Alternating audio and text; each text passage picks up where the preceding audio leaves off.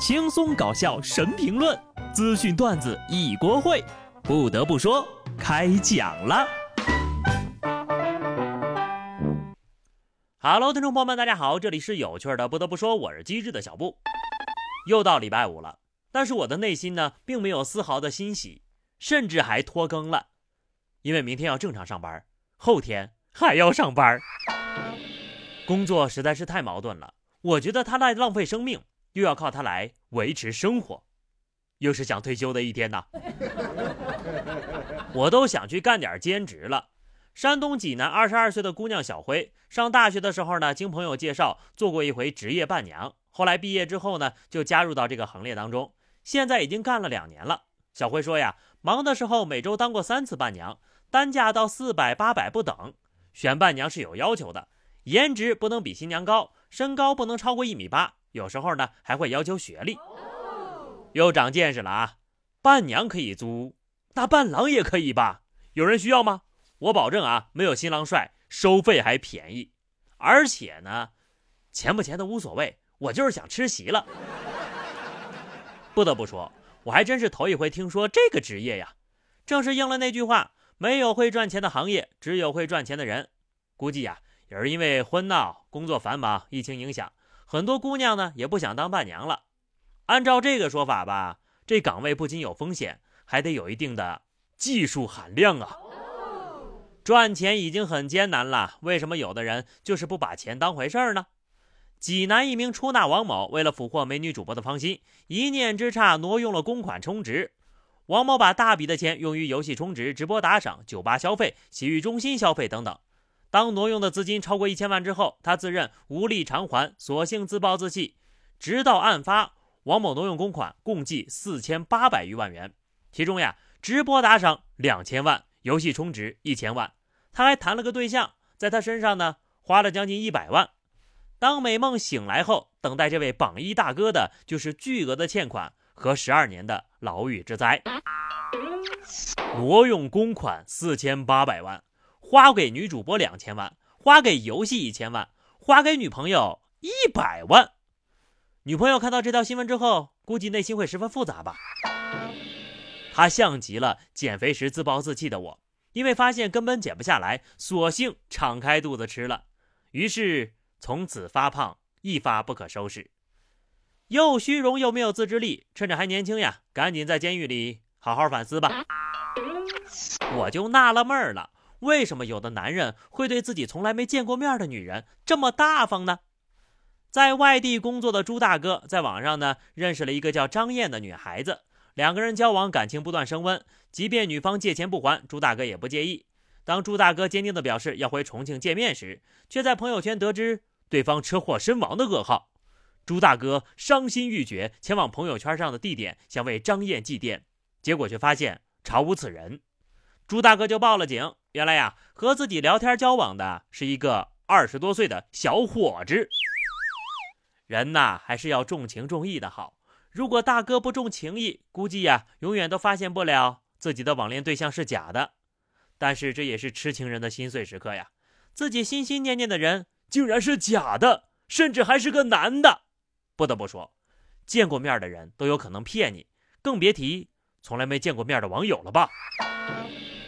真想找到另一半，那还得脚踏实地的出去和人打交道，面对面的了解对方，这样才是最靠谱的。四川甘孜白玉县公安机关破获了一起电诈案，受害男子呢是研究生学历，因为轻信网上的约炮软件，被陆续骗走了两百万。又是一个地主家的傻儿子呀！虽然说受害者是研究生，但是能够犯这样的错误，遭受到这样的侵害，确实也跟。研究生的身份没有太大的关系，也不能光怪人家骗子套路多呀，自己精虫上脑，失去判断能力了，也算是活该呀，吃一堑长一智了。可能有的人吧，就真的不在乎钱。广东佛山一男子在路边整理车厢时，随手将一个纸箱放在路边的电动车上，忘记放回就开车走了。一个小时之后呢？路边店铺工作的刘小姐接到了一个陌生男子的来电，问他们店门口的一个纸箱子还在不在。刘小姐过去打开一看呢，全是钱，就报了警。随后民警将现金带回，当天晚上，失主赶到派出所，将三十万现金取回了。贵人多放事儿，主要还是有钱呐。丢了三十个 W 都毫不心慌，而是先选择打了个电话，不是赶过来寻找，说明看得很开，也很淡定。换个话说，就是格局大的很呐。要是我揣着三百块钱现金出门，都得塞在鞋底儿。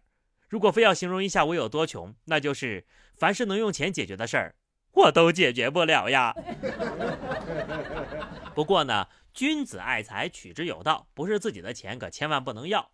江苏苏州的李女士在网上花了五十块钱给儿子买了个新书包，收到包的时候呢，发现这里面呀竟然有五千块钱、两张身份证和一张存折。联系店主之后，对方表示并不知情，李女士就报了警。警方根据身份证信息查询，发现存折的主人是一位杨女士。原来呀，自己当时让女儿存起来的压岁钱忘了存了，就把书包退了货。最终呢，民警帮杨女士存了钱，并把存折和身份证寄回了。李女士忙活了半天，才意识到自己竟然买了个二手包。这个事情也告诉我们，网购退货的东西，别说清洗消毒了，店家呀连看都不会看一眼。退货的杨女士心是真大，还好人李女士厚道，选择拾金不昧的李女士，虽然说没有拥有意外之财，但是呢，她却收获了满满的心安。这一刻，她是非常幸福的。再说一个连电视剧都不敢拍的事儿吧。黑龙江哈尔滨一男子在京哈高速上滑轮滑，交警发现之后呀，及时阻止并上前询问。得知该男子今年二十二岁，没有钱坐高铁，就想划着轮滑回三千公里之外的贵州老家。最终呢，民警协调救助站帮男子购票返回了贵州。好家伙，这百公里能耗五个馒头一瓶水呀！小伙今年二十二，最好的情况就是。争取在六十大寿之前划回老家吧，六千里地呀！我就算是会飞，都嫌自己飞得累呀。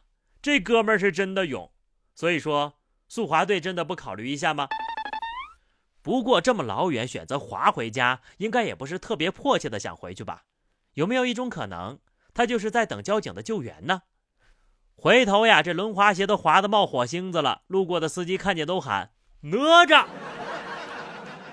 万一真的能滑回家，那就申请个吉尼斯世界纪录吧。不得不说，就这样的小机灵鬼呀，还真不少呢。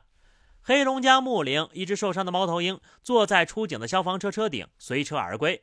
消防员给它喂水喂肉，检查的时候发现呢，它身上有缝针治疗的痕迹，原来是个老熟鹰。原来呀，它去年曾受伤，飞到过消防站，得到悉心的照料之后呢，才被放生的。可给这只猫头鹰聪明坏了。今年来，明年还来，年年都来。说真的啊，这要是有吃有喝，谁还想去外面为自己打拼呢？我相信这只猫头鹰如果有个家族群的话，一定会在群里广而告之的。然后第二天，一群猫头鹰争先恐后的飞进消防站求投喂。来都来了，干脆别走了，就给小鹰呢安排个值夜班的岗位吧。好了，朋友们，那么以上就是本期节目的全部内容。下期不得不说，我们不见不散，拜拜。